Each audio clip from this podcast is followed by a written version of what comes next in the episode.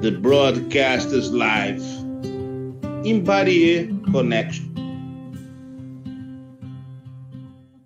E eu fui interrompido por uma maravilhosa propaganda que eu não sabia que ia acontecer, mas desde já queria me confraternizar com os queridos Tiago Muniz e Tarcísio Tertuliano Paixão, que compõem essa bancada. Hoje nós recebemos o cartunista, o artista gráfico Carlos Latuf, de quem eu sou fã de carteirinha, estou muito emocionado de falar com ele aqui hoje. E, enfim, Latuf, que tem uma carreira reconhecida nacional e internacionalmente, deixando muitas pessoas de orelha em pé e com muita dor de cabeça pelas críticas maravilhosas que faz através da sua arte. Latuf, uma honra ter você aqui. E, enfim, vamos conversar sobre muitas coisas, inclusive sobre Embarier. E eu já passo a palavra para o nosso Tiago Muniz para ele fazer uma pergunta para o Carlos Latuf. Latuf, prazer, prazer em te ver, tá? É uma honra estar aqui no programa, nosso segundo programa aqui do, do Embarier. Então vamos, vou, vou, vou dar uma emendada aqui, vamos falar um pouquinho das linhas, das linhas do, da nossa grande supervia, um, um grande padrão de, de empresa, né, de gestão, né, acho que é um grande, um grande nível de excelência hard, né, grande supervia, um grande abraço para ela, né. E, e, queria, e queria que tu comentasse um pouco da, da tua história sobre, sobre as linhas. Prazer, Latuf. É, Tiago, boa noite. Boa noite ao Paulo, ao Tarciso. É, boa noite a todos que estão nos assistindo. O prazer é todo meu, a honra é toda minha. Queria dizer que essa abertura do, do Imbarie Connection, a voz me lembra muito de Cro, né? Parece o de Cro apresentando. É, o, que, o, o que faz o programa ainda mais interessante, imagino, né? apresentado pelo Dicro, né? isso é muito bom, que, que faz muito jus a Ibarie também, né? Ele falava também de, de, da Chatuba e tal, né? Que era um lugar muito tranquilo. É, como é que é? Existe o um lugar. Como é, como é que é? Preciso morar num lugar que ninguém me perturba. Olha onde eu vou, amor. Ah, vou morar na Chatuba. Cara, é, eu, sou, eu sou carioca, mas eu, eu não pegava trem, eu não tinha necessidade de pegar trem é, para me locomover. Eu pegava ônibus, morava em São Cristóvão, pegava ali o 472, 473, 209, 474 para ir para o centro da cidade ou para a Zona Sul. Mas eu gostava dos trens porque eu sempre fui um fã de ferrovias, né? um fã ferroviário. Então, é, essas linhas todas da Supervia, linha de carga, percorri tudo, percorri tudo. Né?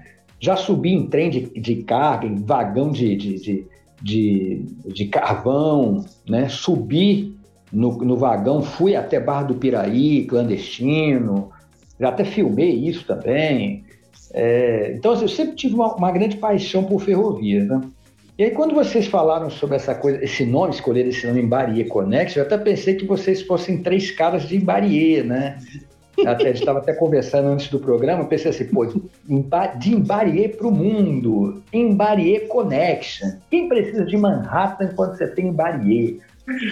E a gente estava conversando exatamente sobre isso, né? Que Embarie é um município do, do, da Baixada, que assim é, é um. Quando a gente fala assim, o povão, o povo, o povão, o povão, ali realmente é o povão. Quem pega trem é o povão. Agora, é, é, é, vale ressaltar o seguinte, que o trem, historicamente, era a passagem mais barata. Né? Quando era da rede ferroviária federal, é, aquilo, aquilo era o transporte mais barato que tinha. E aí, é, no final dos anos 90, com aquela onda de privatizações, é, a ferrovia foi privatizada, entregaram essa, essas linhas do subúrbio carioca, linha que vai para a Baixada, para a iniciativa privada e aí assumiu a Supervia. Eu me lembro bem da Regina Casé na televisão, fazendo uma propaganda da Supervia, Olha como está melhorando, está mais limpo, tem segurança. Parecia um segurança fardado dizer assim: é, foram contratados não sei quantos seguranças, que maravilha, entrevistava pessoas nos vagões, as pessoas nos vagões diziam assim: é, tá muito melhor, né? Ai, que legal. Aí você vê hoje a passagem da supervia está mais cara do que a do ônibus. Está uma fortuna. E quem Sim. pega trem é quem mais precisa do transporte. Então, assim, o transporte privatizado, ele não cumpre a função social, né? Então, a, a, a Supervia sempre tratou com descaso a linha da, as linhas da central. Eu sou testemunha disso. Né? Você aumentava o custo da passagem, em compensação, quanto tempo levou para se instalar é, é, ar-condicionado nos trens? Quanto te... se prometeu por anos a fio, levou muito tempo para se ter ar-condicionado nos trens. E a gente estava conversando com o Paulo anteriormente que é, há, há uma distinção efetivamente. Então, por exemplo, a linha que, a linha que vai para Deodoro, né, a linha que vai para Engenho de Dentro, ela é uma linha mais privilegiada. Essa foi a linha que ganhou inicialmente os trens com ar-condicionado. Quando eles chegaram da Coreia, eu inclusive acompanhei, fui até o porto, fotografei novinhos, embalados no plástico, novinho, de ar-condicionado. Os primeiros a receber isso aí foi aquela linha de Deodoro e de Engenho de Dentro. Japeri levou um tempão. Belfor Roxo, aquela linha de Belfor Roxo, aquela linha que, de Saracuruna, quando você em Saracuruna, você tem uma na estação de Saracuruna, você tem saída para duas, dois ramais. O Isso. ramal de, de Magé, Guapimirim e o de que, que é o que vai para Embarie, o que, que, é de Vila de Cava. Pô, os três daquela daquela daquela linha, daqueles ramais, era uma coisa assim, estavam esculhambados, esculhambados, entendeu? Então, assim, eu não sei como é que tá agora. 19 quase, né? Bom, é coisa, coisa do tempo do onça, não, não sei nem. Sem falar nos tantos descarrilamentos que aconteciam, Muitos aconteciam sem maior repercussão, outros é, é, é, chegaram a ganhar notícia.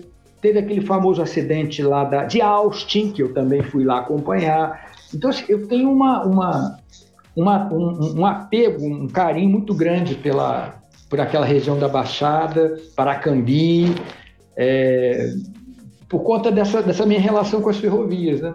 Agora, eu sou, eu, eu sou testemunha tenho registro, tenho entrevista, botei isso tudo no meu YouTube e tal, do descaso. Eu não sei como é que tá agora. Quando for ao Rio, eu vou pegar o trem novamente. Eu não sei como é que tá agora. Mas sempre foi esculhambado. Então, esse papo de que, ah, não, vai privatizar, vai melhorar, pelo, no caso da Supervia, não foi bem assim, não. Foi não. É. Aliás, a questão da privatização, né, Latuf, isso daria programas e programas, né? É difícil crer no Brasil você olhar algum tipo de instrumento que tenha sido privatizado para melhorar as condições do povo, se tenha funcionado. Até hoje não apareceu. Pelo contrário, quando acontece, é como você bem disse. No caso de uma concessionária de um serviço público, ele imediatamente tem tarifas altíssimas e, e, e gera essa aberração, porque para quem é aqui do Rio de Janeiro, como, como o Latuf havia, havia bem desenhado, uma grande massa, uma grande parte da massa trabalhadora, da massa em busca de emprego atualmente desempregada, ela tem que pagar a maior passagem, porque ela está deslocada fora dos limites da cidade, dependente dos trens, ou ela não tem alternativa. Se não pegar ela não consegue chegar simplesmente. Assim, é, enfim. E só para lembrar, eu, eu, você começou a falar sobre a questão da esculhambação, né? Mesmo na linha de Santa Cruz, eu lembro de um episódio anos atrás, quando minha esposa ainda era minha namorada ela morava em Paciência e eu fui encontrá-la no shopping Bangu. Então, dali para casa dela eram seis estações e eu ia voltar para o centro. Isso num sábado, tipo, sei lá, três e meia da tarde. Tudo bem, botei ela no trem, ela desceu, tá bom, vou pegar a minha linha. Quando eu chego para embarcar, encerrada. É, encerrado o transporte em direção Central do Brasil. Isso. Aí eu olhei para aquilo e falei, cara, o que, que eu vou fazer? porque eu tô a 60 quilômetros de casa. Resultado, dei a volta, fui pro shopping Bangu, fiquei tão empombado que falei: quer saber de uma coisa? Eu vou pegar um ônibus, eu vou pro Barra Shopping catar livros e CDs de 1,99 na FINAC. Levei duas horas, mas cheguei lá, dei a volta na cidade. Fui de Bangu via Barra, passei no Barra Shopping, do Barra Shopping vim pro centro da cidade. Mas isso tudo aconteceu simplesmente porque não havia trem às quatro da tarde vindo na direção de Santa Cruz para Central. O que reforça a tese é, absurda, né, inaceitável de cidade partida mesmo. É, é. Aquelas pessoas são indesejáveis. Você corta o trem para aquelas pessoas, aquelas pessoas não venham para o lado de cá. Entendeu? Tarcísio, uma, uma pergunta para o nosso Latuf. Bom, primeiramente, boa noite, né, Latuf, que está aí conosco, né? Eu que não sou de Imbarier, né, muito menos de Manhattan, eu estou mais longe ainda, estou aqui em Campo Grande, Mato Grosso do Sul. E acreditem, aqui está chegando a internet, muito ruim, mas está chegando, né?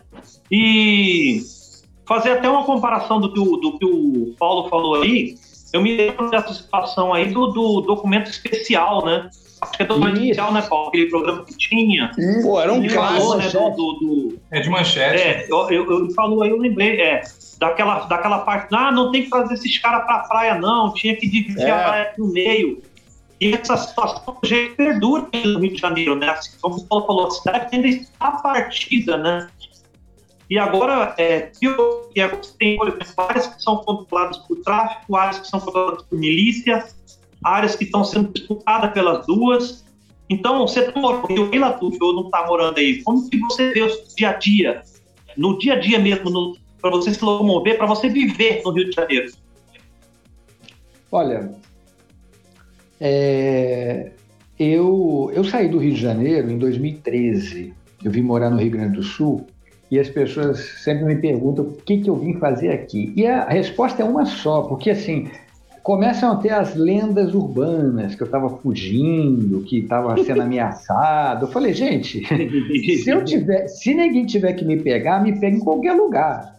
Se eu estou no Brasil, pega em qualquer lugar. Não estou escondido. Se eu faço live, se eu mostro a minha cara, como é que eu posso estar fugindo? Então, é, é, eu vim para cá por conta de qualidade de vida. Único exclusivamente, não tem nenhum outro motivo. Se eu tivesse a, a, a, qualidade de vida que eu tenho aqui no Rio de Janeiro, eu ficava no Rio de Janeiro, que é a minha terra. É, é onde eu tenho as minhas referências de infância, da minha vida, as minhas raízes, está tudo no Rio de Janeiro. Eu sou carioca, até o, até o, o último fio de cabelo. Mas infelizmente o Rio acabou. O Rio está destruído. O, o, Brizola foi o único governador que prestou do Brizola para frente. Foi só tranqueira, foi só desgraça. Então, Isso se é já não fosse o suficiente, todos esses desgovernos que aconteceram ao longo dos anos, Garotinho, Rosinha, é, é, é, Marcelo Alencar, César Maia, de prefeito e governador, né? É, Sérgio Cabral, só tranqueira, só desgraça. Witzel, só desgraça. Se já não fosse suficiente abaixo, isso, né? é, ladeira abaixo. Se já não fosse suficiente isso, você teve é, agora essa questão da, da pandemia. Uma amiga minha que mora em Botafogo me mandou imagens que ela fez recentemente no centro do Rio de Janeiro. Parece Walking Dead. Parece cena de, de, de, de, de, de filme catástrofe, entendeu? tudo fechado, tudo abandonado, uma porrada de gente dormindo na rua. Então, assim, é... e, e, e, tem o advento da milícia, porque é, o, o, Rio de Janeiro sempre foi muito palco de, de disputas de, de, de facções de, tráfico de drogas, né? Mas a milícia, que é o braço criminoso do Estado, é uma coisa que ainda é ainda mais destrutiva né? É, ela é ainda mais desagregadora. Então, infelizmente, o Rio de Janeiro, eu, eu não vejo perspectiva de melhora nem a curto, médio, longo prazo, não vejo. Não, não, tem, não tem uma sinalização de que vai melhorar. Não, não tem essa sinalização. É, é, é, é lamentável. É, eu fico muito triste de ver isso, porque, é, como eu falei, eu, eu, eu sou um cara que sempre fui nascido e criado no Rio de Janeiro e, você vê assim a história do Rio de Janeiro, quanto o Rio de Janeiro foi importante e você vê essa, essa destruição, essa devastação do Rio de Janeiro é muito triste, muito triste mesmo. É verdade. Para você ver, Latuf, nesse momento, o Rio de Janeiro, no centro da cidade, ele dispõe de 10 mil unidades é, residenciais, comerciais, lojas fechadas. São uhum. 10 mil unidades fechadas. E então, detalhe, Paulo. A prefeitura detalhe, recentemente. Você se lembra? Desculpe te, te, interromper. Você se lembra? Ah, por favor. Antes, antes mesmo desse quadro que você está apresentando, que tem mu muito em função da pandemia, do, do, do impacto econômico da pandemia, você, te, você já tinha uma crise instalada ali no centro, ali na Rua da Carioca, uma porrada de lojas fechando. E não teve Sim. nenhum governador, nenhum prefeito, não teve ninguém para soerguer o Rio de Janeiro. Né? Então, é, é, é, a, a, situação do Rio já era falimentar. No momento em que veio a pandemia, foi a pá de cal.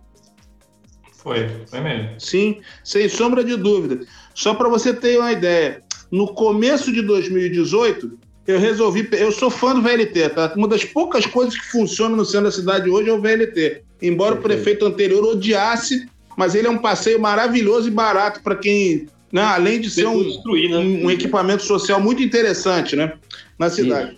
É, eu resolvi fazer um percurso rápido pela rua 7 de setembro, ali pelo coração do centro mesmo, entre a Avenida Rio Branco e a Praça Tiradentes, que é onde eu tenho meu estabelecimento comercial. Uhum. Há um ano e meio, tinha 23 lojas fechadas na rua. 23. Eu te garanto que hoje é pelo menos o dobro. Ah, não então, assim, dúvida. tem trechos da cidade, que, do centro da cidade, que você não pode nem passar mais, porque se você passar, você tem, você tem um risco, porque você vai passar sozinho na rua. Não há uma única pessoa em determinadas ruas do centro principalmente naquela região ali, composta pela Rua do Carmo, é, mais próximo do Menezes Cortes, até chegar perto da, da, da Rua do Rosário. Tem trechos ali inteiramente fechados. Então, assim, eu, o que eu ia te falar naquela hora, só para completar, é, a prefeitura está propondo uma reativação dessas unidades. Ok. Mas não adianta só você transformar as unidades em mistas e liberar moradia você tem que ter um plano de emprego, renda e de, de crédito. É. Porque é. você não vai ter 10 mil micro. Você vai, não vai ter 10 mil microempreendedores. Para a pessoa se mudar para o centro, ela vai precisar de um aporte. Né? E se é. isso não for feito, é chovendo molhado. Você vai abrir unidades que não vão ser ocupadas. Porque por que a pessoa viria para cá? Ok, uma parte dessas unidades seriam ocupadas porque elas são mais baratas né, para residência. Mas e as lojas? Como é que alguém vai investir ali se não tiver alguma contrapartida? As ruas estão desertas, né? Tiagão, solta o verbo para o nosso Carlos Latuf, por favor. Vamos embora. Vamos, vamos, vamos mudar um pouquinho de assunto. É, eu tenho visto tuas charges, por sinais são excelentes, do, da crise lá no, na Palestina com Israel. E queria um pouco da. Sabia, da... Que, vinha, sabia que vinha para cima de mim, Thiago. queria um pouco da, da tua visão hoje. Eu já sei um pouco, mas eu queria, para o nosso público, a tua visão um pouco sobre essa matança né, do povo palestino que, que não, se, não, não se repercute tanto como, quanto deveria, mas temos ainda veículos que conseguem ainda disseminar um pouco essa, essa matança que está bem feia, né? Olha, o que acontece na, na, na Palestina é, é, limpeza étnica, né? É um processo de neocolonização. O Estado de Israel é, na verdade, um Estado colonial, né? É, em 48, é, quando foi decretado pela ONU a o estabelecimento oficial do Estado de Israel, depois de um processo de ocupação daquele território que era é, é, colônia britânica, né? depois da Segunda Guerra Mundial, é, houve uma, uma, uma, uma, leva muito grande de refugiados é, judeus fugindo do holocausto nazista. Então, o sionismo, que é, é essa, essa filosofia, esse, esse pensamento, essa, esse movimento é, nacionalista com fundamentação religiosa, é, ele é, há muito tempo que ele já pensava na criação de um Estado para os judeus, né? e aí surgiu essa oportunidade. Né? Havia, inclusive, se cogitado esse Estado judeu em outros países, né? mas aí com o avanço dos nazistas e, a, e o massacre dos judeus, né?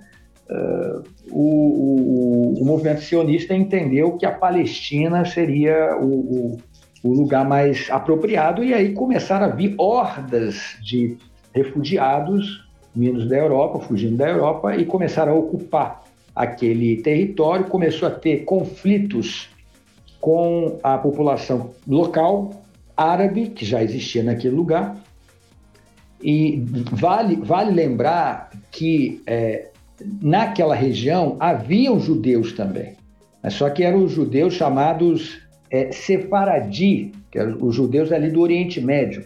Esses que vieram da Europa são os conhecidos como Ashkenazi. Então, é, aqueles árabes e judeus que já viviam ali naquele território da Palestina, eles viviam em relativa, relativo equilíbrio essa massa humana vinda da Europa é que causou o, o grande desequilíbrio, a, grande desagregação da, daquele território. E é, o, o, sionismo, ele é, ele é uma política colonial e, e, como política colonial, eles precisavam tirar é, aquela população árabe dali, né? E, e se organizavam, inclusive, em milícias é, três, as três mais importantes foram Haganah, Irgun e Sterngang. Inclusive, a primeira, o primeiro carro-bomba, que foi um caminhão-bomba que foi detonado no Oriente Médio, foi na Palestina e foi nesse período e foi por uma organização judaica terrorista, né? No hotel King David, colocou quase o hotel abaixo, um caminhão cheio de explosivos. Aquele hotel é onde ficavam a, a, os militares britânicos. Então, esse processo de colonização até 48 foi bastante violento. Essas, essas milícias varreram do mapa é, vilas inteiras palestinas, né? E em 48 tentou-se mediar a criação de dois estados ali, não foi possível. Houveram guerras com outros países árabes ao redor que também não aceitavam aquilo ali. Culminou em 48, houveram outras guerras, em, 70, em 67, em 73, é, e Israel a, é, venceu essas guerras, é, com exceção de 73. É, 73 foi Yom Kippur, né? Yom Kippur, é. é Israel, Israel perdeu território para o Egito, se eu não me engano, na, na ocasião. Se eu não me engano. Mas a, a, o resumo da ópera é o seguinte: Israel é, se estabeleceu, reduziu cada vez mais o território palestino, né? É, essa limpeza étnica ela continua se dando, só que de maneira mais oficial, através da construção de assentamentos judaicos em território palestino, a expulsão dos palestinos de suas terras, a demolição de suas residências para a construção de assentamentos judeus, é, se cria ainda mais é, refugiados palestinos e a intenção, a intenção do Estado de Israel não é a, a criação de um, um, Estado palestino. Isso é uma conversa fiada. Isso, na verdade, é conversa para boi dormir, porque o ideal sionista nunca foi. Ó, se você pegar lá os escritos do, do, do, do Thomas Herzl, não está escrito lá, olha, é, eu Vamos criar um Estado para judeus e para árabes. Não tem nada disso. É um Estado judeu. Ponto. Né? Que aquilo ali foi dado por Deus, foi prometido por Deus, está nas escrituras, blá blá blá blá blá blá blá. E obviamente é, o que está se, o que está se é, é, desenhando é exatamente isso. Né? O, o Netanyahu, que agora está ameaçado de perder o cargo lá por uma coalizão uma mistureba de uma coalizão que tem à frente o um cara da extrema direita, que é o, é o Bennett, né? É o cara da extrema direita, o cara ligado aos assentamentos, né? Naftali Bennett. Então, é, antes do, do, do, Netanyahu, quando era, por exemplo, Itzhak Rabin, Shimon Peres, né? com exceção do, do, do, do Ariel Sharon, que era uma besta fera, mas o, o, o, o, o, o Shimon Pérez, eu adorava ele, ele falando, era ótimo. O Shimon Pérez era ótimo. Ele dizia assim, não, ele falava muito, ele falava assim com uma voz assim, eu falava muito bem o inglês, ele, ele falava que não, nós queremos a paz, nós estamos buscando uma saída pela paz, mas só que nós não vemos nos palestinos um parceiro pela paz. We see no partner for peace. É sempre o mesmo argumento. A culpa era sempre do palestino, é sempre do, do, do, do palestino. Né? A culpa era do negro da África do Sul, que se insurgia contra o apartheid, a culpa era do indígena, que se insurgia contra o, o, o colonizador americano. É, é, sempre a culpa da vítima, tá? a culpa é dos palestinos. Né?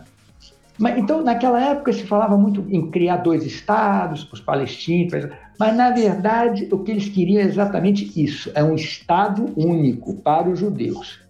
E os palestinos que quiserem viver nesse estado, eles deixam de ser chamados de palestino para ser chamado de árabe israelense se ele se, se, se aceitar abrir mão da sua identidade, aí ele pode viver ali, entendeu?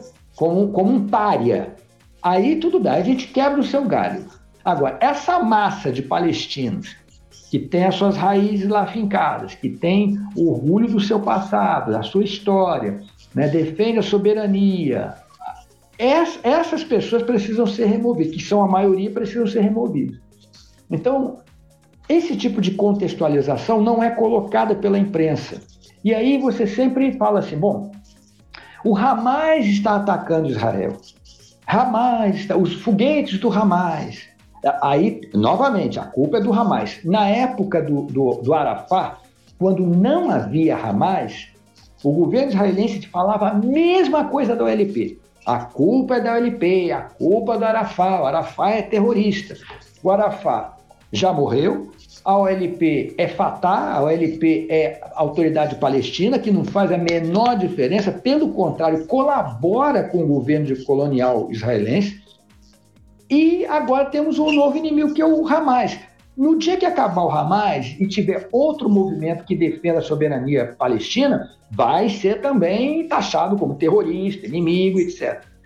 Então, é, a imprensa coloca no mesmo patamar os foguetes caseiros do Hamas com a máquina de guerra de Israel, que recebe todos os anos bilhões de dólares dos Estados Unidos.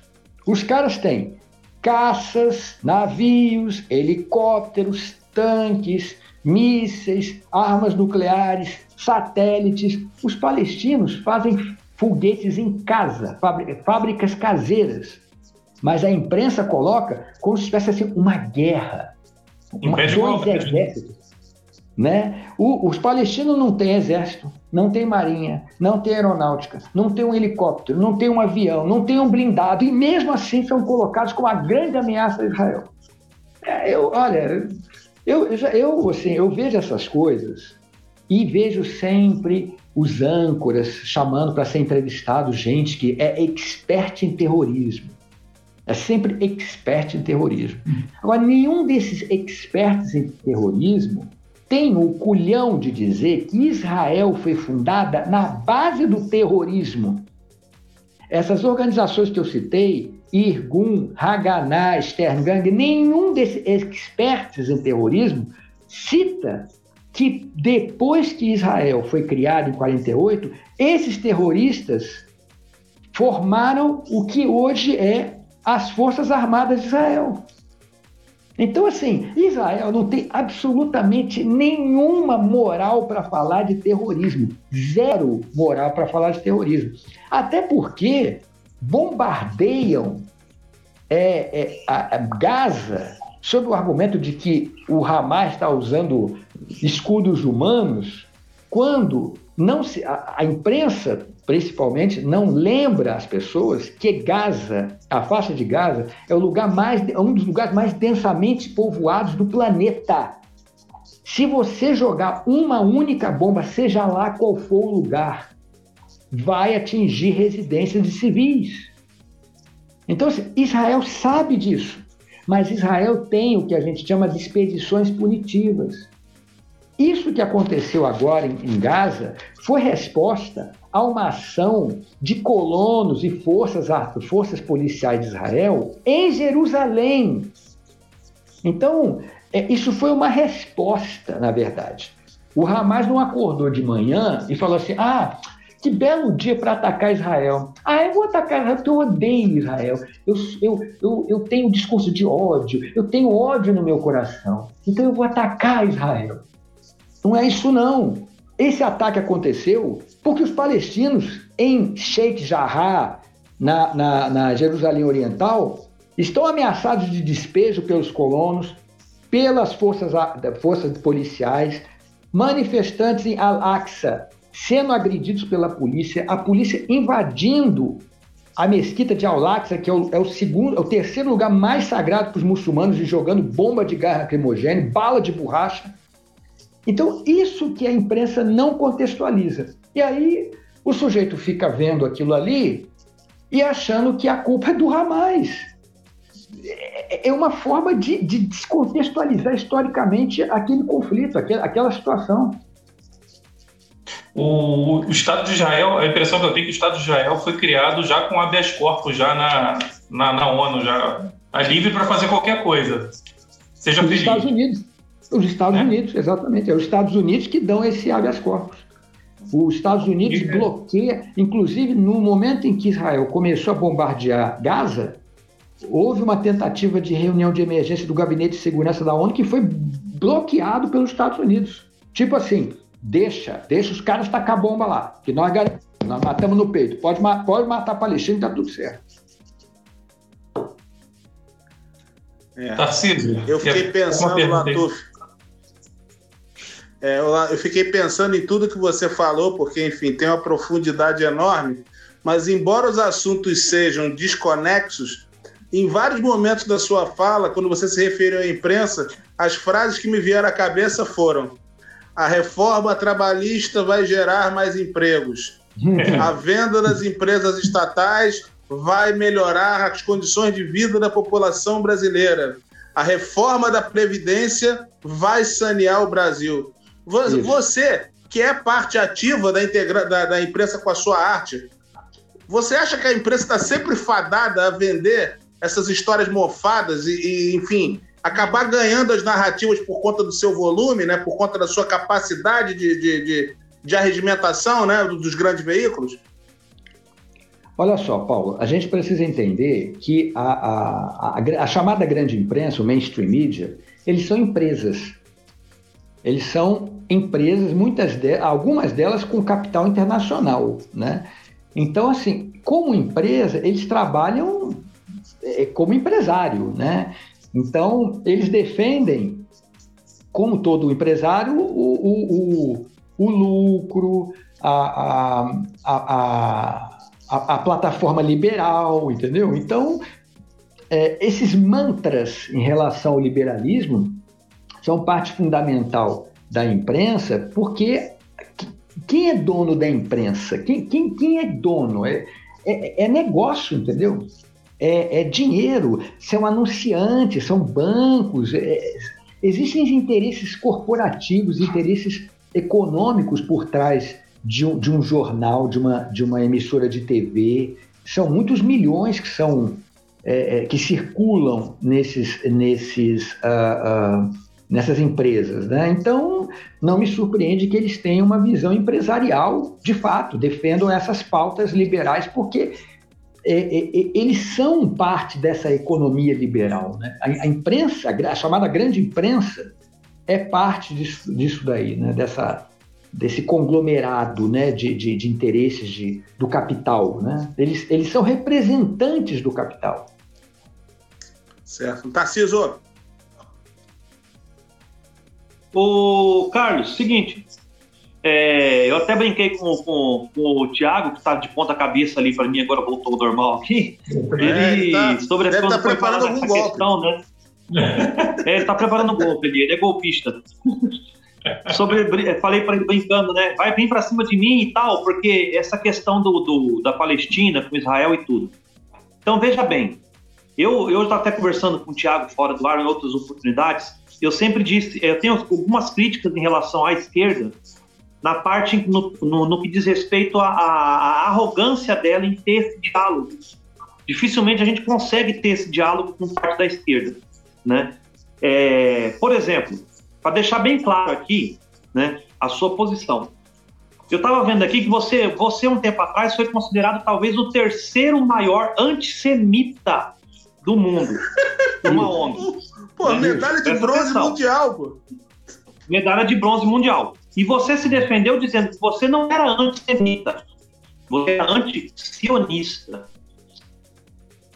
Né? Então, eu queria que você explicasse, até para o povo brasileiro entender, porque, veja bem, eu vou ser analisar também, né? Ser cristão, né? eu entendo a parte de Israel, a parte bíblica, também a parte bíblica da Palestina, toda essa questão, não vou entrar nessa questão, porque vai ficar aquela velha coisa de chata discussão que não leva a nada.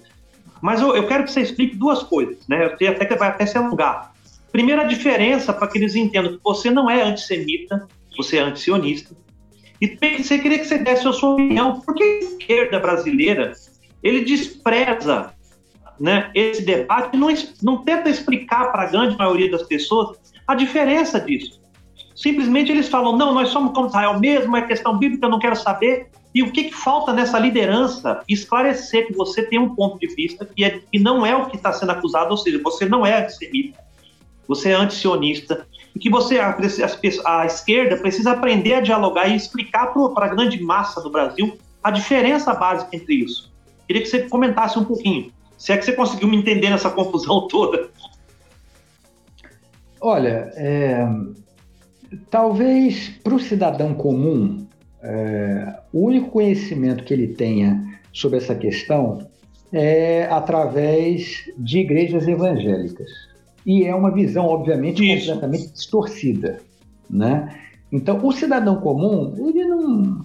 Eu, eu, acho, inclusive, que o cidadão comum, em qualquer parte, ele não se interessa muito pelo que acontece fora do, do seu quintal, né? Então, a causa palestina, a questão palestina, ela não é uma questão que move o brasileiro como moveria, por exemplo, o turco, é, o árabe da, do Golfo, alguém no Oriente Médio, no Norte da África, não é um tema que mobiliza, né? Em que pese que você tem no Brasil assim, a ação do lobby pró-Israel muito forte, né? através de organizações pró-Israel, mas assim a esquerda no Brasil é a única realmente que que defende a causa palestina, que, que, critica o Estado de Israel pelas suas políticas de apartheid, de limpeza étnica, é a única que faz isso, mas ela não se debruça nesse tema é, é, com tanta propriedade como, por exemplo, alguns setores nos Estados Unidos ou mesmo no Oriente Médio. Não, não é um tema. É, as pautas internacionais não movimentam muito a opinião pública no Brasil, essa é a impressão que eu tenho seja, seja esse qual seja, seja esse qual for o assunto, seja palestino ou não, as pautas internacionais não me parecem movimentar muito o brasileiro, o, o cidadão comum. Agora, é, existe um, um, um problema, na minha, na, mas antes de, de, tratar sobre essa questão dos evangélicos, deixa eu fazer aqui um, o esclarecimento do que, que é antisionismo e o que é antissemitismo. Antissemitismo é ódio aos judeus, né? que hoje, principalmente é, na história recente, ficou marcado pelo nazismo, em que pese que o antissemitismo ele já vem de muito tempo, de séculos. Inclusive, isso. A própria Bíblia é responsável pelo antissemitismo. A própria Bíblia. Inclusive, os judeus foram perseguidos ao longo de séculos, porque está escrito na Bíblia que quem entregou é, Jesus para ser julgado por Pilatos foram os hebreus. Então, por isso que até hoje dizem, se diz, os judeus mataram Jesus. Essa afirmação, essa, é, é, essa afirmação que é, está na Bíblia, ela foi base para campanhas de ódio ao longo de séculos, inclusive da própria Igreja Católica, né? A Inquisição, etc. E tal. Então, ao longo dos séculos, né, os judeus foram perseguidos por esse, por esse, esses discursos de ódio, porque os judeus dominavam o mundo, dominavam a economia do mundo, eram o câncer do mundo, etc. Inclusive o lema do jornal nazista Der Sturmer Sturmer, era os judeus são o mal do mundo, os judeus são a praga do mundo. Era o lema do jornal, todo jornal vinha aquele lema em alemão. Então, isso é antissemitismo, né? é o ódio. Assim como existe ódio aos, aos judeus, existe ódio aos, aos muçulmanos, ódio aos ciganos, ódio aos gordos, ódio aos homossexuais, ódio às mulheres, ódio aos negros. Então, assim, a, a, a humanidade, ela sempre, sempre fomentou Cria ódio. É, é, sempre teve. Todo tipo, é, sempre, sempre sempre fomentou ódios, né? Esse ou aquele grupo étnico, ou você. É, é, é, é ou, ou a, a, a, ruiva, é, se odiava a ruiva porque tinha cabelo vermelho, aquilo era pacto com demônio, que não sei. ou seja, a, a, a sociedade sempre tinha o seu inimigo para odiar, né? Então, antissemitismo é isso, é o ódio aos judeus. Antisionismo é a crítica né, ao projeto colonial chamado sionismo, que é o que acontece no Estado de Israel com os palestinos. Por que, que existe essa, essa associação entre antissemitismo e antisionismo? Porque Israel, propositalmente, os defensores de Israel utilizam sempre esse argumento de que o, anti, de que o, o antisionista é antissemita, porque criou-se a ideia, os defensores de Israel criaram a ideia de que Israel representa os judeus, todos, o povo judeu. Então, se você diz que um Estado representa um povo, um ataque a este Estado é um ataque àquele povo. Em nenhum lugar do planeta, nenhum lugar do planeta, um Estado representa um povo. O governo Bolsonaro, ou mesmo o Estado brasileiro, não representa a totalidade do seu povo. Então, mas Israel se criou essa ideia justamente para isso, para que qualquer crítica, ataque ao Estado, às políticas genocidas, de apartheid, de limpeza étnica do Estado de Israel, fossem associadas a ódio aos judeus. E essa estratégia de se atribuir críticos ao Estado de Israel como antissemitas, ela já vem de longe. Então, eu costumo sempre citar que pessoas como Desmond Tutu, que foi o, o bispo da África do Sul, lutou contra a apartheid, criticou Israel, foi chamado de antissemita. O Jimmy Carter, o ex-presidente americano, escreveu um livro chamado é, é, é, Palestina, é, Paz e Não Apartheid, foi chamado de antissemita. O Roger Waters, do Pink Floyd, que é um militante pela causa palestina, chamado de antissemita. A lista é imensa qualquer pessoa que critique as políticas do Estado de Israel é não só pessoas, como organizações também. Né? Tem organizações de direitos humanos, inclusive em Israel, são eh, tidas como inimigos do Estado, porque criticam e expõem as violações de direitos humanos de Israel contra os palestinos. Então, é, obviamente, que existem pessoas que se utilizam da causa palestina para atacar os judeus. Isso é fato. Porque, como eu falei, o antissemitismo existe. Agora, ser antisionista não é ser antissemita. E a minha questão nunca foi o, a, a, o judeu, o povo judeu, a religião, porque é uma questão geopolítica. E, obviamente, que esse tipo de relação acontece com outros países também, como é o caso, por exemplo, do Marrocos em relação a Saharaui, como os, os turcos em relação aos curdos, etc. Né? Mas agora, em Israel existe sempre essa questão, por conta do Holocausto, do antissemitismo, se instrumentalizou isso para blindar o Estado de Israel de críticas. Agora. Ô, Carlos, deixa eu, antes sobre... de você continuar, deixa eu só dar um pontinho aí sobre o que você falou. É, para quem está assistindo a gente, é, pra você ter uma ideia, quem se você, você que está assistindo a gente, quem você considera mais antissemita? Né? O Carlos Latouche aí, que consegue reconhecer que houve o holocausto dos judeus no nazismo, tá? E afirma isso, inclusive, narrou parte dessa história, né? Também da perseguição do povo judeu. Ele está aí, que é antissionista. Então, ele, será que ele, quem é mais antissemita? Ele que narra e reconhece esses fatos, ou um certo senhor que grava lives tomando copo de leite em referência à sua idolatria ao nazismo e fala que defende o Estado de Israel e nega que houve o holocausto nazista, tá? Só para você ponderar um pouquinho, você que está assistindo a gente. Eu sei que vai ter gente que vai torcer o nariz para mim, mas é isso. Pode continuar, Carlos. Não, mas é ótimo raciocínio, Tarcísio. Não, o, o, detalhe é o seguinte, Tarcísio. O, o, isso, é que, isso é que dá um nó na cabeça das pessoas, é que o Estado de Israel se aliou a antissemitas. O Victor Orbán, que é aliado do Netanyahu, é antissemita de carteirinha. Então é isso que me irrita. os movimentos é, é, movimentos de, de, de extrema-direita nos Estados Unidos são alinhados a Israel. Por exemplo, alt-right, é, Proud Boys, essa gente toda, eles são a extrema-direita, eles são nazistas, eles são praticamente a clã, e eles são alinhados a Israel, porque eles entendem, isso, isso que é muito interessante, eles odeiam os judeus, mas apoiam Israel porque eles entendem que Israel é a ponta de lança dos valores ocidentais contra os muçulmanos. Então, por isso que eles apoiam. Você vê, por exemplo, movimentos anti-imigração, como o, English Defense League, que já até acabou, já virou outro movimento lá na Inglaterra, movimento de extrema-direita, anti-muçulmano anti e anti-imigrante. Eles iam para a rua com a bandeira de Israel.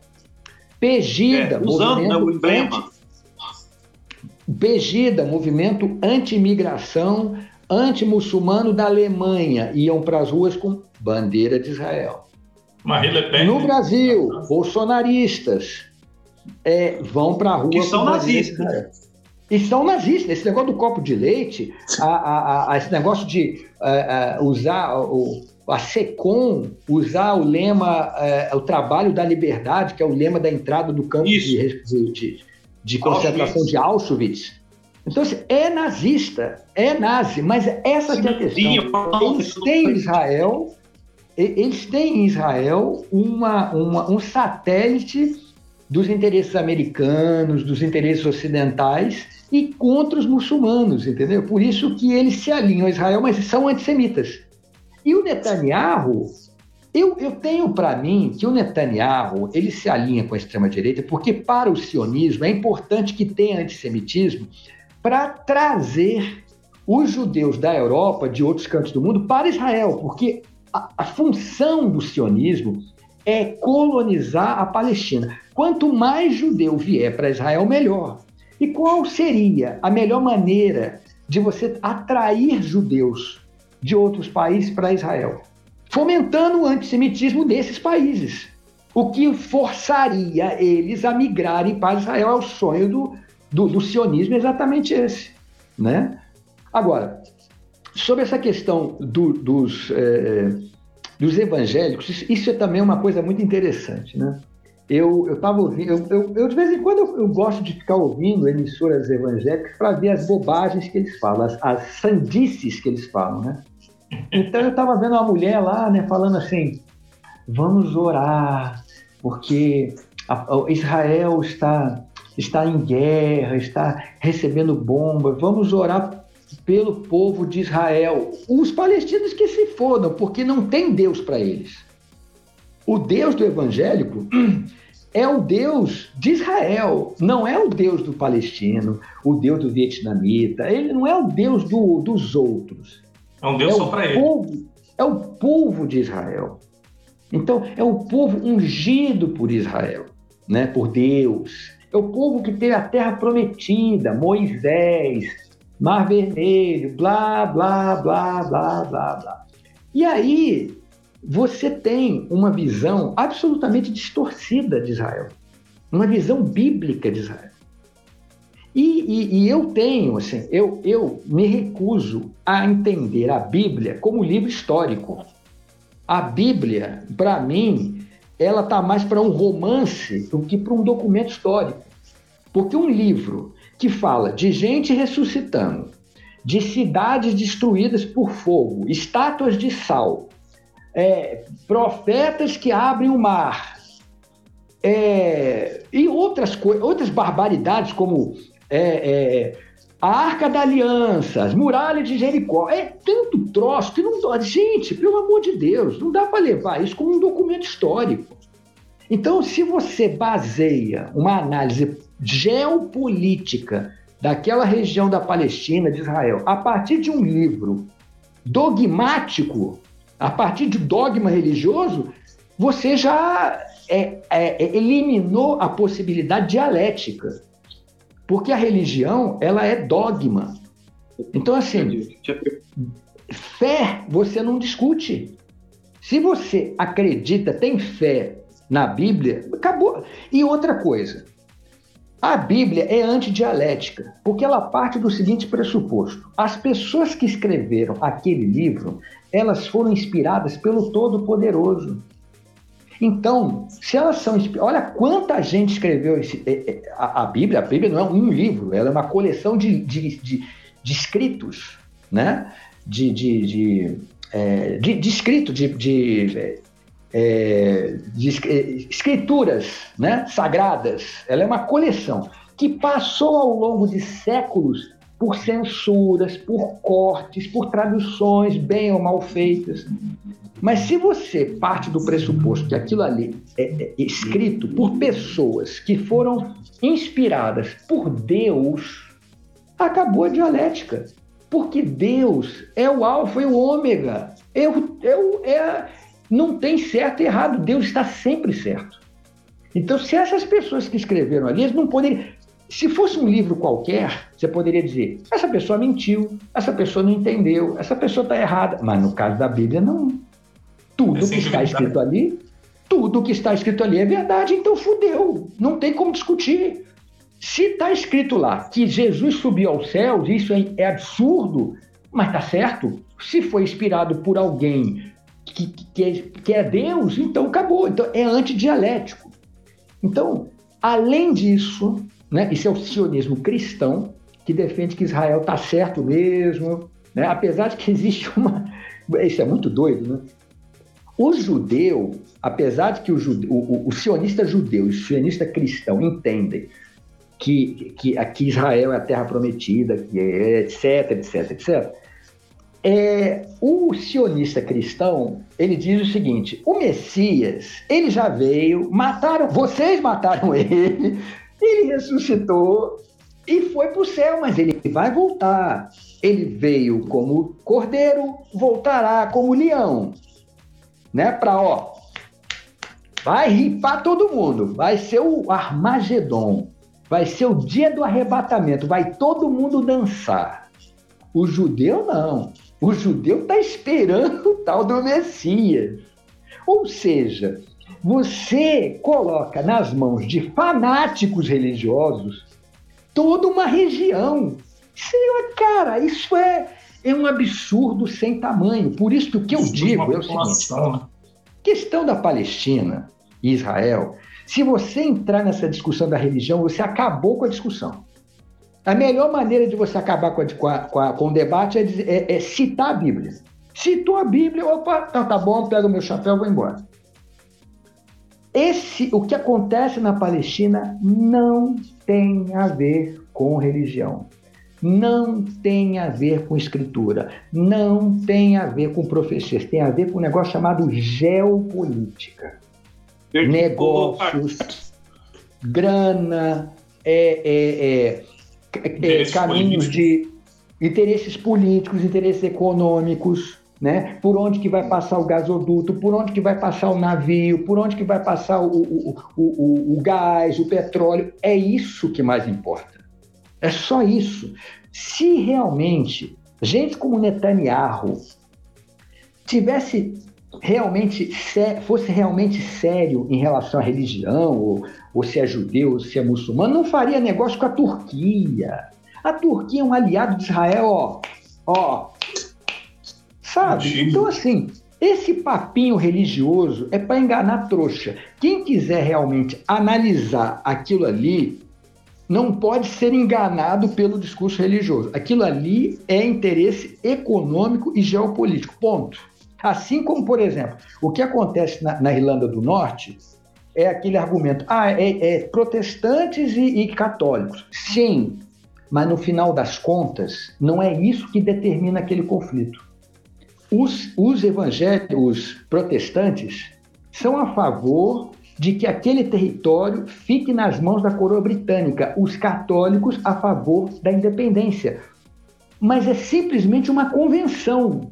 Não é o fato de que ser católico ou, ou, ou, o protestante faça diferença, não. É quem defende a independência e quem, depende, quem defende a dependência da coroa britânica. A mesma, a mesma coisa acontece com a Palestina, entendeu? E aí, a maioria da população, você tem uma massa do povo que é evangélica, que é tapeada por, por pastores, picaretas de direita, bolsonaristas, que vêm com esse discursinho sionista e a pessoa, quando vai conversar contigo, quando vê alguma coisa na televisão, o conhecimento que ela tem para debater sobre aquele assunto é o que ela ouviu no, no culto do pastor falou, no rádio, no culto. É, o Carlos, peraí, que tinha caído aqui um pouquinho minha internet, mas voltei. É só para a gente deixar o claro debate, e claro, eu gosto desse debate. Eu, por exemplo, sou cristão evangélico, né? E tenho a Bíblia, né? Na minha, essa minha fé, tá? Então, eu, só que a diferença entre eu é que eu consigo entender o que você está falando. E eu consigo entender o seu ponto de vista. Você entendeu? Por exemplo, eu acredito muito mais que o povo judeu, né, ele tem uma responsabilidade em relação ao que está acontecendo lá também.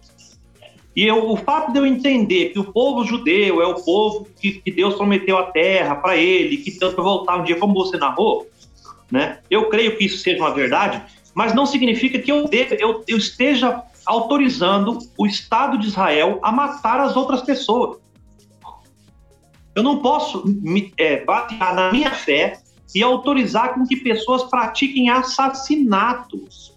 Porque Mas a tá, minha fé, a minha crença na Bíblia, diz inclusive que eu tenho que amar os meus inimigos. Então o que eu quero, o que eu, o que eu falo é o seguinte: como você falou, existe uma forma de se explicar a Bíblia e existe outra forma de a Bíblia. A Bíblia, ela não é um, vamos dizer assim, como o, o, o Tiago falou, ela não é um habeas corpus preventivo para me autorizar a praticar coisas em nome de Deus. Muito pelo contrário, ela é um manual, na minha opinião, assim, que faz com que eu tenha responsabilidade sobre as outras pessoas que vivem. Porque não posso anular, né? Exemplo, os inimigos. Se o seu inimigo pedir para caminhar com você, caminhe um tinha dois. Se você tem duas dúvidas, dá uma para o seu inimigo e com um. Então, quando a Bíblia, como um instrumento de destruição, eu posso estar fazendo uma coisa terrível. Não é assim que eu eu creio. Não é assim. E aí a gente vai ficar, até, o Tiago e o Paulo, vou dar espaço para eles entrarem em outros tempos, né? a gente vai ficar debatendo a noite inteira aqui. Mas o que eu vejo e aí, voltar naquela última questão que, que, que ficou, é que a esquerda, não é a esquerda, quando a gente fala esquerda, eu estou dizendo assim, liderança, como você falou, o povo, a grande maioria, não se importa com essas questões. Se importa em defender o seu ponto de vista e acabou. Mas a liderança da esquerda, e aí a gente vai até comentar, né, Tiago, num outro programa, isso aí que a gente está uhum. convidando aqui, ela não, não se importa em dialogar com esse povo evangélico, com os cristãos nesse sentido, escuta, nós não somos contra o direito de você ter a sua religião, nós não somos contra o direito do judeu ter a sua religião, o muçulmano ter a sua religião. Eles não, mas a gente entende que não pode ser assim, através de conflitos, e explicar toda essa parte geopolítica que você explicou. Simplesmente eles falam, olha, esses evangélicos, as pessoas antes não para discutir. Então, você se nega a debater dessa forma que você veio fazer aqui, você está jogando no colo desses próprios pastores, que são alguns criminosos, né? E deixa eles pregarem o que eles querem. E não há um diálogo de contrapartida, que é o que você está fazendo aqui hoje. Nós você está fazendo esse diálogo. E eu sou um crente cristão que estou aqui, e estou aqui do lado. A gente consegue debater. Então a esquerda hoje não está fazendo esse debate, e está entregando a grande parte da população evangélica nas mãos desses caras eu. Bolsonaro não é de direita. Porque nem a direita é tão baixa quanto o Bolsonaro. Bolsonaro é pior do que a extrema-direita. Né? Então, o que, que você acha? Como é que pode fazer esse diálogo? Como é que pode fazer esse diálogo por parte das lideranças da esquerda? Olha, Tarcísio, eu vou falar uma coisa para você. É... Primeiro, é preciso que você entenda o seguinte: se você acredita que existe um povo escolhido, aí já começou o erro. Se você acredita realmente que existe um povo entre todos os povos da história da humanidade, um único que seja ungido por Deus, já começou errado. É discricionário. Se você diz que o Deus, não existe deuses, existe o meu Deus. Se você diz isso, é discricionário. A Bíblia é discricionária. E a Bíblia, ela é esquizofrênica, porque o Antigo Testamento fala uma coisa, o Novo fala outra. O Novo é quase uma maneira de você repreender o Antigo. Porque no Antigo você tem práticas bárbaras ali, de apedrejamento, de não sei mais o quê. Né? O, o, o Deus do Antigo Testamento é o Deus do cerol fininho. Né? É o Deus que chegou o seguinte, ó. O, o, o, o Moisés foi lá no monte pegar as tábuas, porque o Moisés conversava com Deus como a gente está conversando aqui, né? Nem o R.R. Soares, nem o R.R. Soares, que está entubado, conversa com Deus tanto quanto o, o, o, o, Moisés. Aí, coitado, ele ficou lá não sei quanto tempo lá, coitado, passando fome lá no, no, no, no topo do monte lá para trazer as, as tábuazinhas escritas pelo próprio Deus. Quando chegou, encontrou lá o pessoal lá na farra, lá com bezerro de ouro. O que, que aconteceu? Ficou puto, quebrou as tábuas, Jesus, Deus abriu um buraco, engoliu um monte de gente. Deus do Antigo Testamento é o Deus do cerol fininho. Aí depois que ele matou meio mundo, que nem o, o, o, dilúvio, essas coisas todas, aí ele resolveu, ah, cansei de ser um Deus malvado. Agora, de agora em diante, vou mandar meu filho para ele se fuder lá embaixo, mas ele vai pregar uma mensagem diferente da minha, do, do Antigo Testamento. Isso é completamente doido um negócio desse. Mas o que acontece? Se você diz que existe um povo escolhido, esse povo, claro que ele tem direito de eliminar qualquer outro. É claro que a Bíblia é habeas corpus para ele eliminar qualquer outro povo, porque não tem outro povo escolhido por Deus. Só tem um. Isso é um absurdo. Isso é um absurdo. É a mesma coisa o muçulmano. O muçulmano, ele diz assim, ele, por que, que o muçulmano, ele sempre, você vê muitas fotos dele fazendo um, fazendo um. Ele está sempre fazendo um, assim. Por quê? Não existe outro Deus além de Alá. É a praga dessas religiões monoteístas. É uma praga, porque elas partem do pressuposto que não tem diversidade, meu amigo. Deus está comigo. Qual era o lema, um dos lemas do nazismo? Gott mit uns. Deus está conosco. Deus está sempre do lado de quem mata a, a população. Deus está acima então, de assim, tudo. Deus está acima de tudo. Deus está assinando o cheque em branco para os assassinos. Por que, que você, você está falando assim, bom, é, é, eu estou te ouvindo, estou... por que você já está num patamar diferente? Você já conseguiu superar a cegueira do dogma. Você já está num patamar diferente. A maioria não pensa como você. Então, se você critica a esquerda por não dialogar com o crente, critique também o crente por não dar essa margem de diálogo, porque existe uma questão importante, o, o, o, o Tarciso. Tarciso, Tá igual eu, não enxerga também. O que acontece? Para o crente, a minha opinião contra a de um pastor é, é, é o pastor ganha por conta do dogma. Infelizmente. Infelizmente. Por quê? Porque o pastor é o representante de Deus. O Valdomiro, o missionário Valdomiro, é Valdomiro, né? O nome dele, né? Valdomiro Cowboy, né? É. O, o cowboy. O Valdomiro do Feijão Milagroso, ele é um cara ungido por Deus. Eu não sou. Se eu for discutir com um crente da igreja dele, ele não vai dar a mínima para mim, porque para ele o que importa é a palavra de um cara que é ungido por Deus. Você entende que esse argumento religioso é uma merda? Porque ele impede o diálogo. É o argumento religioso que impede o diálogo. Já cria a barreira, né? Ele já criou a barreira, ele já te desautoriza. Ele vai dizer assim: vem cá, meu irmão. Eu, e... Você é ungido por Deus. Bíblia, a própria Bíblia você já, é tira, já tira a credencial desses caras, né? Isso que é Não, pior. olha só, olha só. Quando você vai discutir, ele, ele vai jogar para você o seguinte: vem cá, meu irmão. Vem cá, meu irmão. Com que moral você que é ímpio, você que é do mundo, com que moral você tem para falar de um homem de Deus? Um homem que é ungido de Deus. O homem cuja casa tem a marca do sangue do cordeiro. Quando o anjo da morte bater lá, ele dá meia volta. Então, assim, não dá para discutir geopolítica, história, usando a religião. Porque a religião é, é exatamente pelo dó e pela fé. Ela não pressupõe pergunta. Se você faz pergunta, você não tem fé. Fé é a pessoa, por exemplo, você já ouviu falar, o Tarciso, do Jim Jones? Já ouviu falar do Jim Jones? E terrível. Já ouviu falar, não, né? Eu lembro disso quando era criança.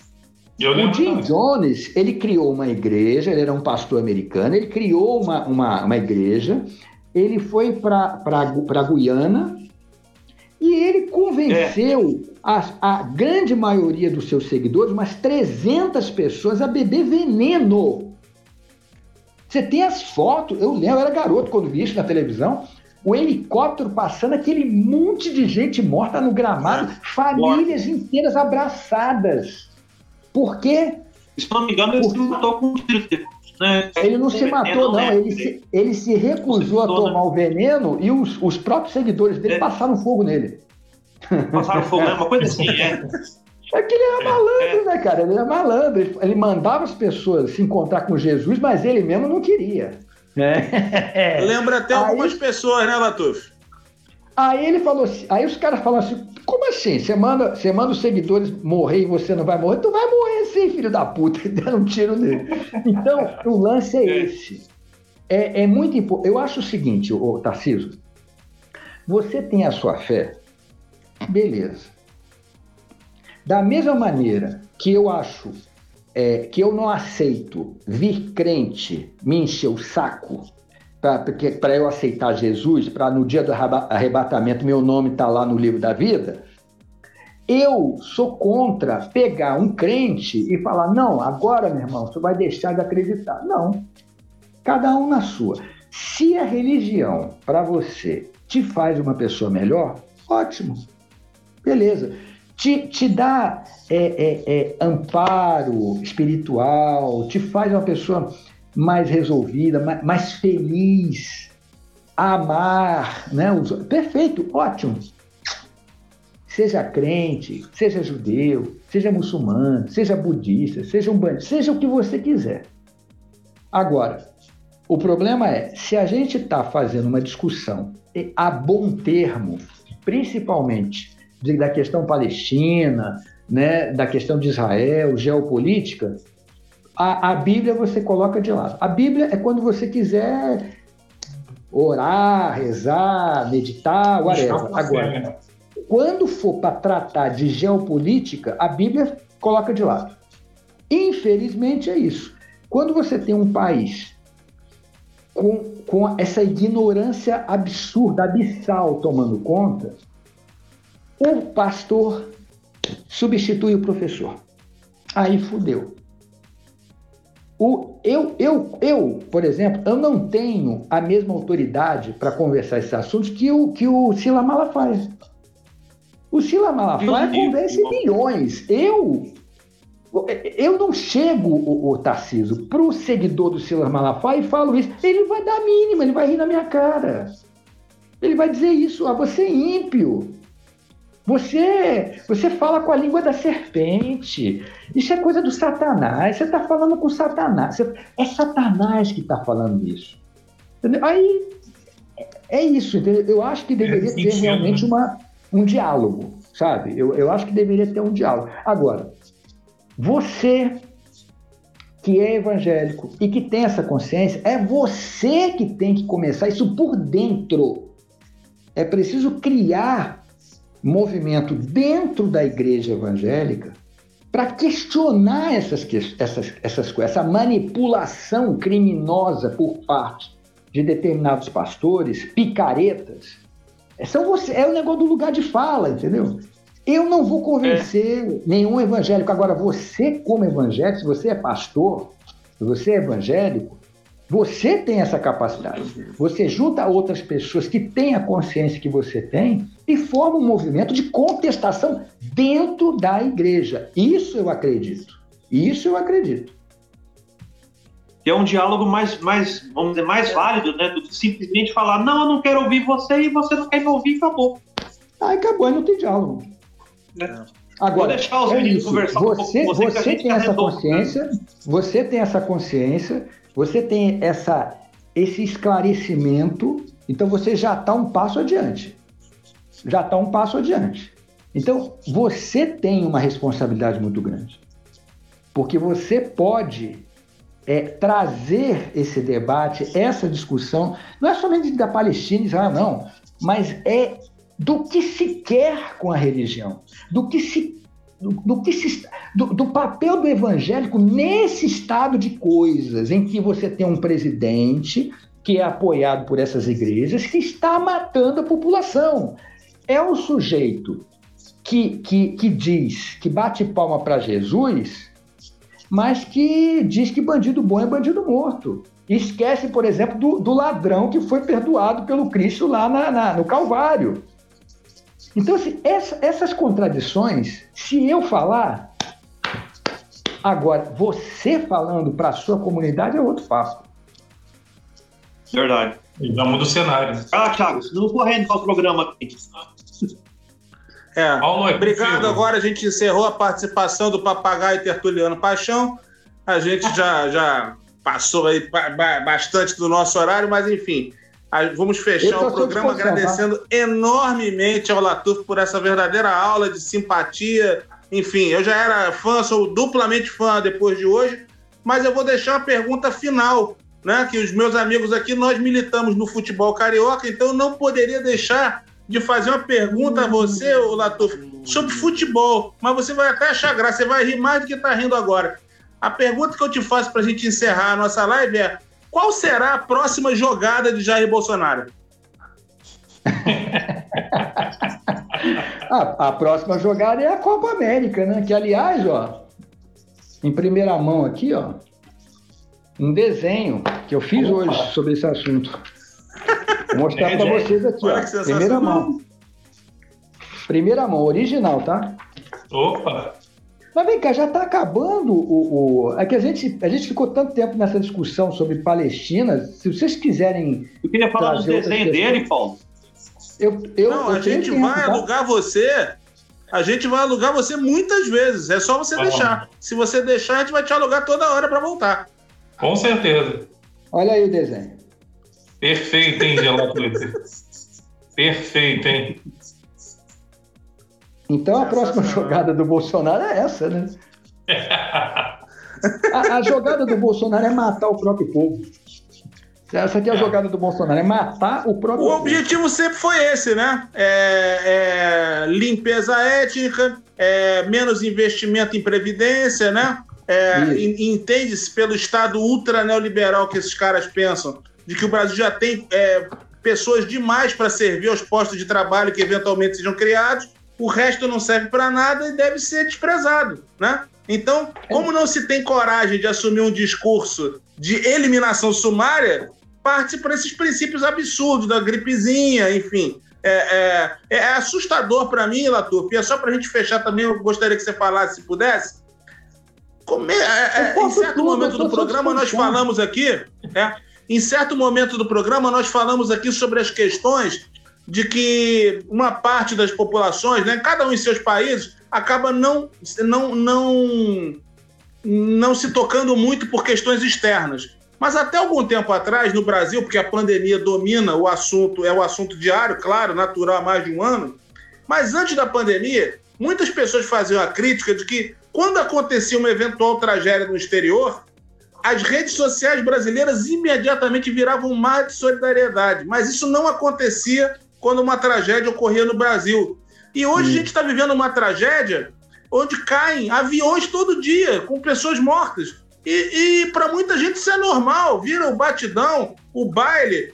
Antes da gente começar aqui, eu acabei de ver, eu acabei de saber que na Rocinha houve um baile funk alguns dias atrás que uma garota morreu incendiada porque ela estava perto de uma caixa de lança-perfume, cujo principal componente é o éter, e rolou uma fagulha. Aquilo virou uma bomba, incendiou a garota e ela morreu. Detalhe: é, enquanto ela foi retirada e o incêndio continuou, o baile não parou. Quer dizer. Tô louco! É. É, é, é, assim, eu não sabia disso, eu soube hoje. É uma coisa enlouquecedora, mas acontece. Isso foi a 20 quilômetros daqui de casa. Né? E aí, Latuf, até onde vai essa nossa, essa, no, essa nossa falta de percepção coletiva da realidade? Você tem algum palpite além da, da, da Cova América? Ô, Paulo, olha só. É, é, eu acredito que de uma maneira bastante errônea, a gente tende a acreditar que o período que a gente vive hoje é pior do que antes, né? De que nós estamos cada vez mais selvagens, né? Que, que a sociedade, a humanidade está cada vez pior e tal.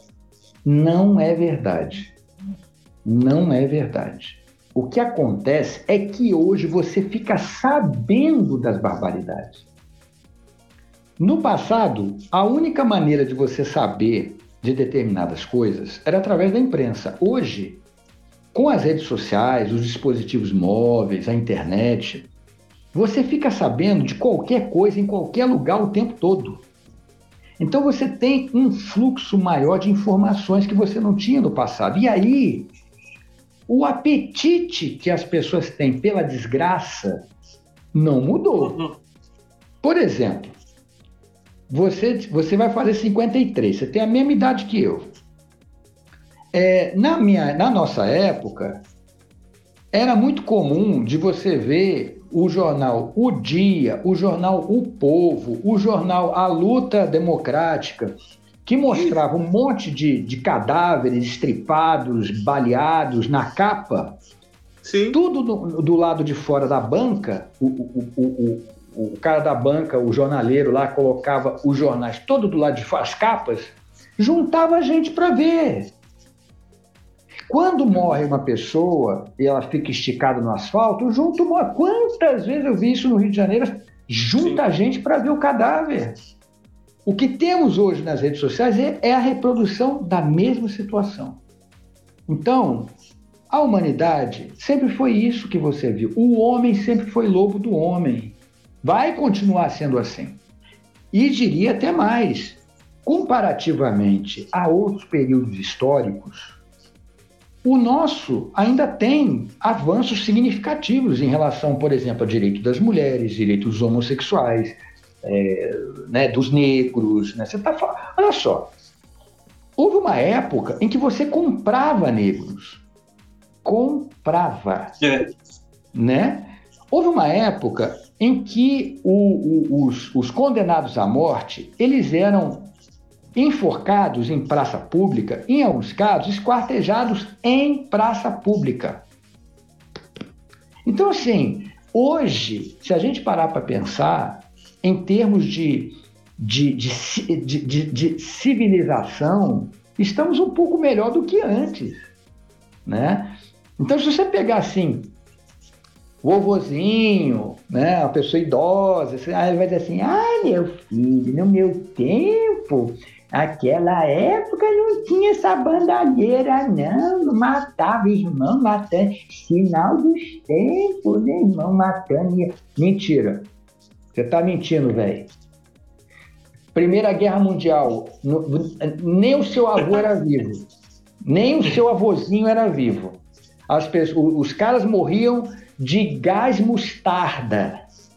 Não vem com esse papo de antigamente, não tinha. Claro que tinha. É evidente que tinha. Então, assim, comparativamente, vivemos uma época melhor do que antes. Você, aos 50, eu tenho 52 anos. Se você tivesse 52 anos em 1960, você não teria essa carinha. Hum, hum.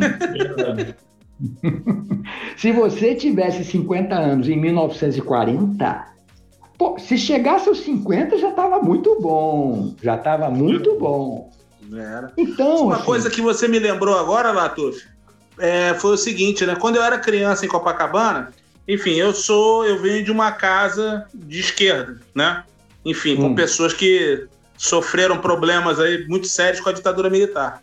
Então, as coisas não eram muito faladas assim para mim, né? Eu, por exemplo, eu sabia que meu tio tinha ido embora, não sabia o motivo, só fui descobrir isso depois de uns 10 anos de idade, é, que ele não foi embora, né? ele foi mandado embora, enfim. E aí, é, eu lembro que em Copacabana, ali pelo final dos anos 70, uma coisa que não se fala, um dia eu pretendo até pesquisar sobre isso para escrever. As pessoas sumiam. O cara estava na banca de jornal, de repente ele sumiu. A banca tá uhum. fechada vários dias. Cadê fulano? Sumiu. Ué, mas ele não era o dono da banca? É, mas ele foi embora. Daqui a pouco o cara da padaria sumiu. Como assim? Não, largou o emprego, não voltou mais.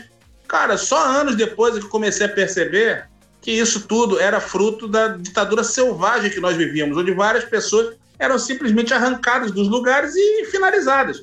Né? É. E tem uma outra história também para completar, que é a seguinte: no final dos anos 70, quem for pesquisar no Maracanã, era uma coisa muito comum e para mim muito estranha que pessoas morressem a tiros na geral.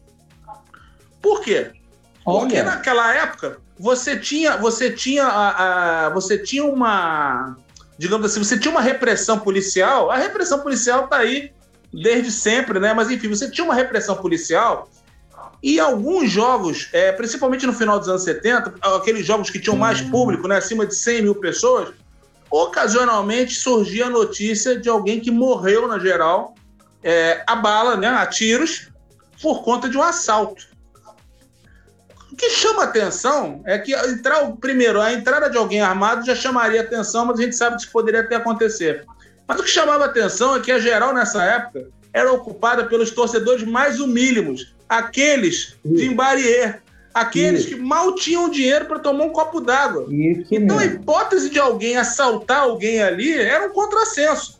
É, mas em várias ocasiões eu lembro disso de ler em jornais, de ouvir, enfim, assuntos que não foram para frente. Eu tenho uma tremenda desconfiança que se, essa, se for feita uma pesquisa em cima desses, desses óbitos, desses assassinatos, eles têm a ver com a questão política.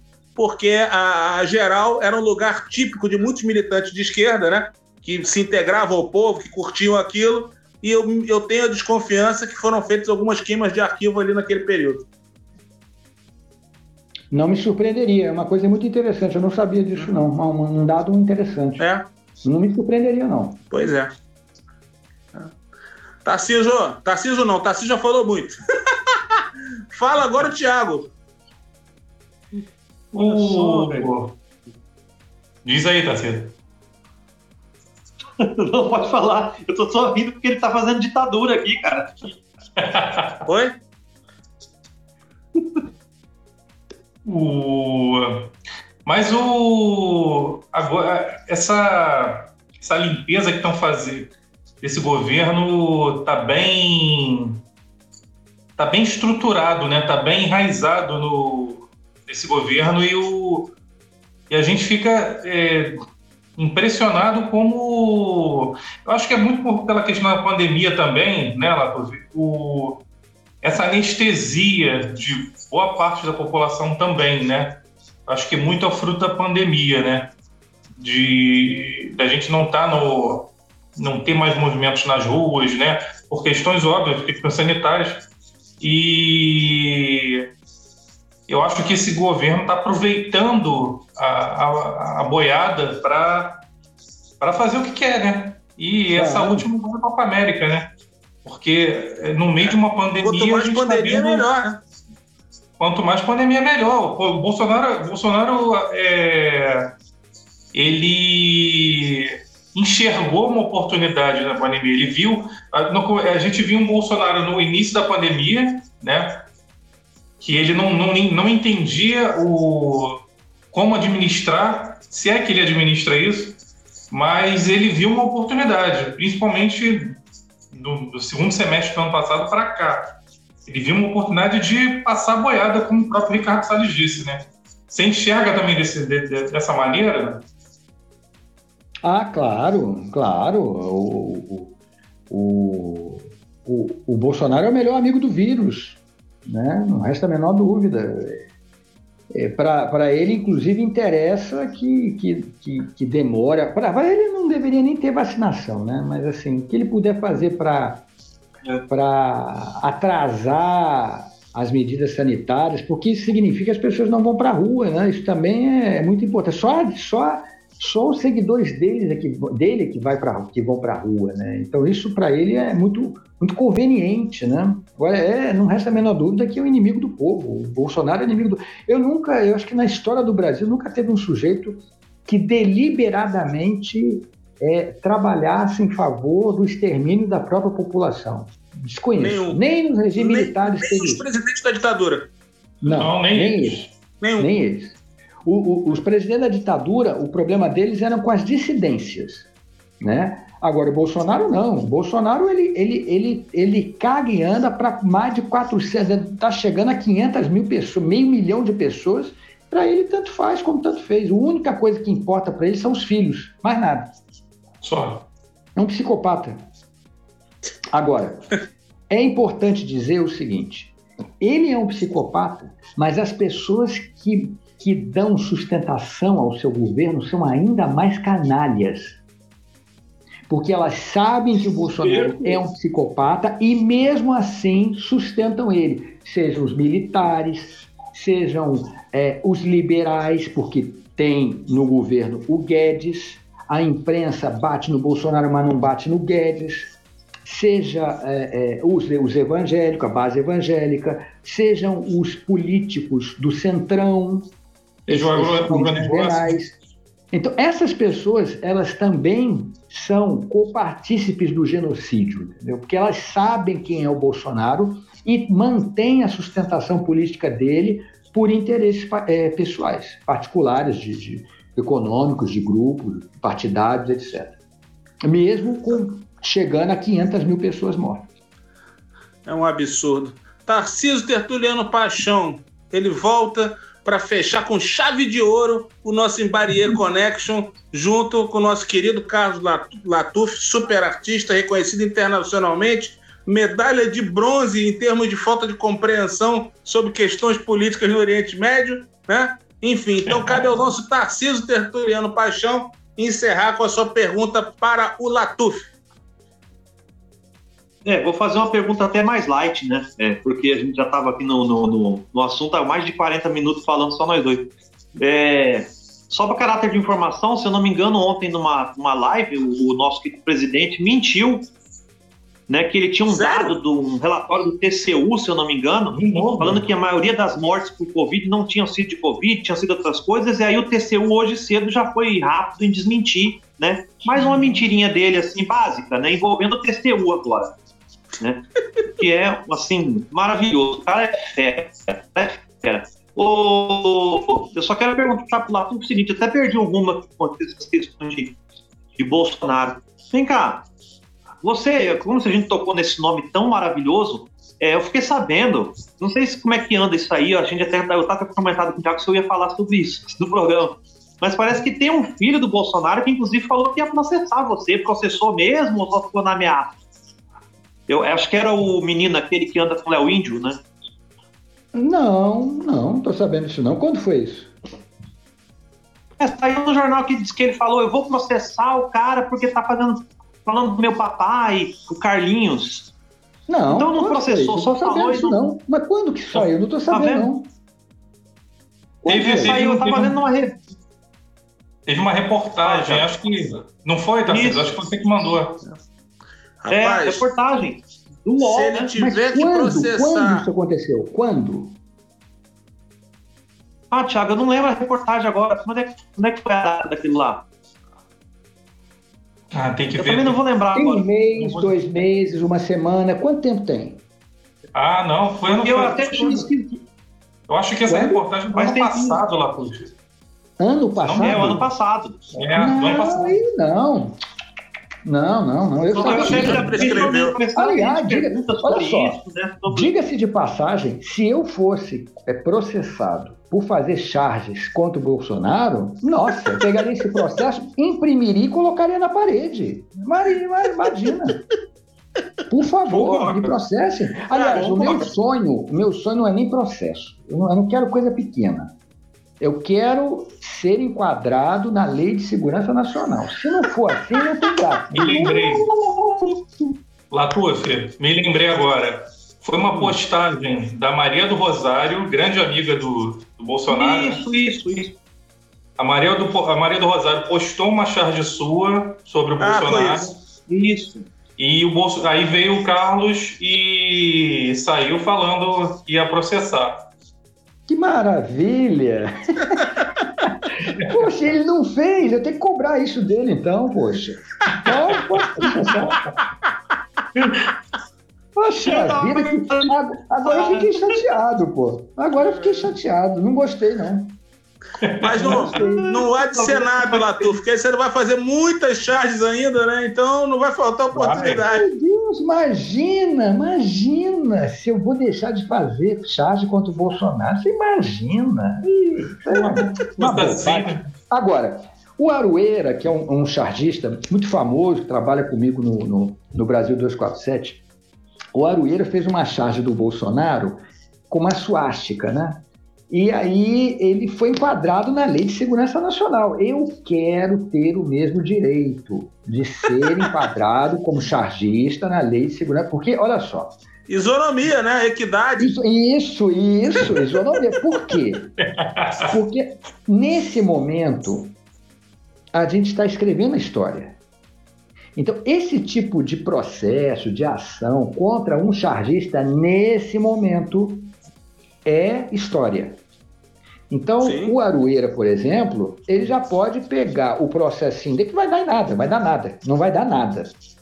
Mas ele pode imprimir esse processo e botar na parede com orgulho.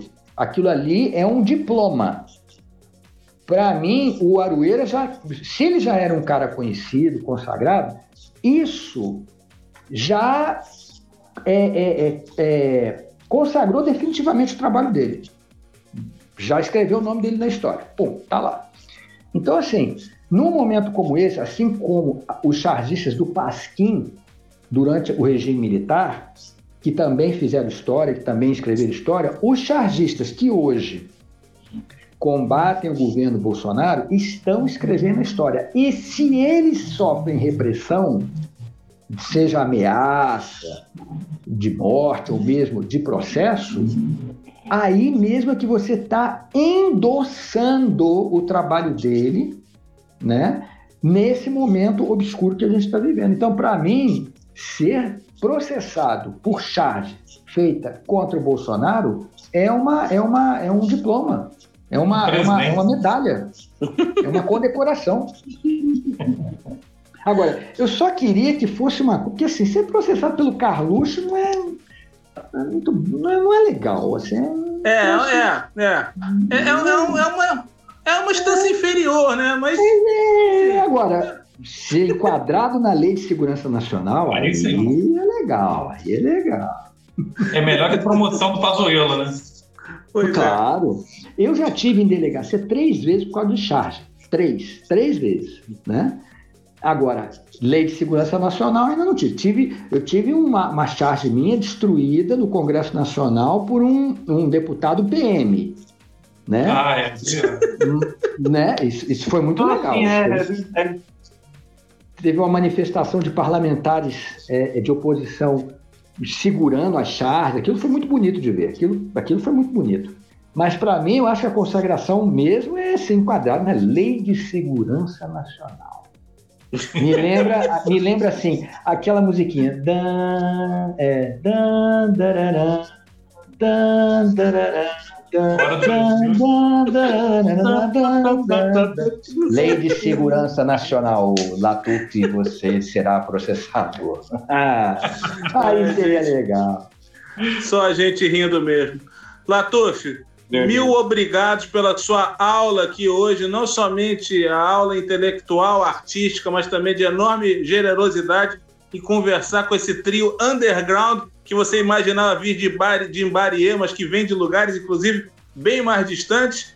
Enfim, uma honra ter você aqui. A gente quer muito te alugar em outras ocasiões para bater o papo conosco também de novo aqui no Imbarie. Então, você, fique, você não vai se livrar da gente, a gente vai te perturbar. Né? Eu sei que muita coisa já te perturba diariamente no Brasil e até te alimenta artisticamente, né? porque você acaba se alimentando das perturbações. Mas a gente vai fazer uma perturbação positiva, tá beleza? Ô Paulo, não foi perturbação nenhuma, foi um grande prazer conversar com, com o. É, agora, é Tarciso ou Tarcisio? Tarciso. Seu Tarciso. Eu já tive então, essa grande... dúvida muitas vezes.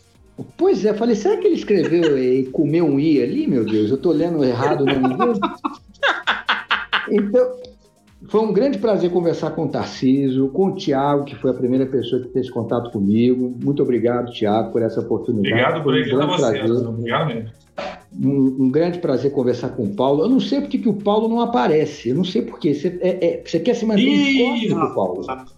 Não, não, não. É, o motivo é ah. quase esdrúxulo.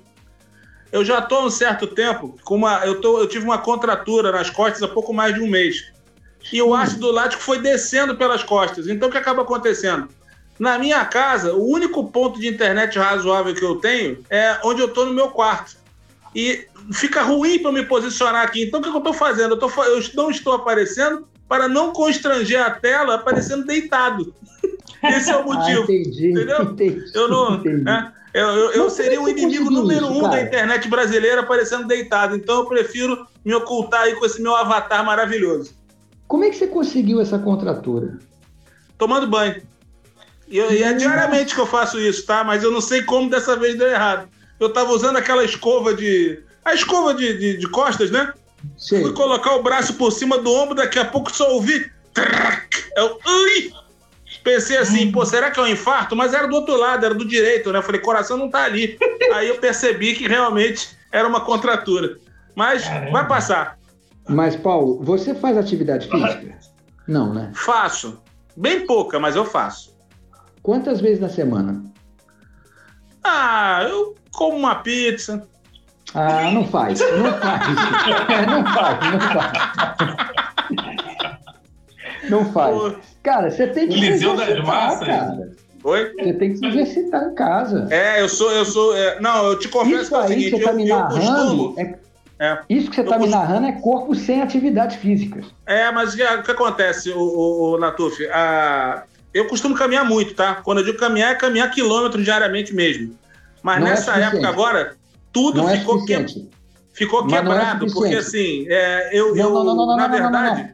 Não, não, não. Não é caminhada. Caminhada, sim, é bom. Mas assim, eu estou falando, por exemplo, de abdominal, de flexão, de agachamento, Ai. entendeu? Você tem, você tem que exercitar o corpo, cara. Ai. Eu vou refletir a respeito. Ai, Ai que dor. ah, bom, pessoal que acompanhou a gente do Embaria Connection, essa foi a nossa segunda edição com o Thiago Muniz, com o Tarcísio Tertuliano Paixão e a presença sensacional e divertidíssima do nosso ídolo Carlos Latuf. Então, muito obrigado a todo mundo que nos acompanhou. Daqui a duas semanas a gente volta com mais Embarie Connection. Assim sendo, Tiagão, desliga esse botão. Oi, oi. The broadcast is live. Embarie Connection.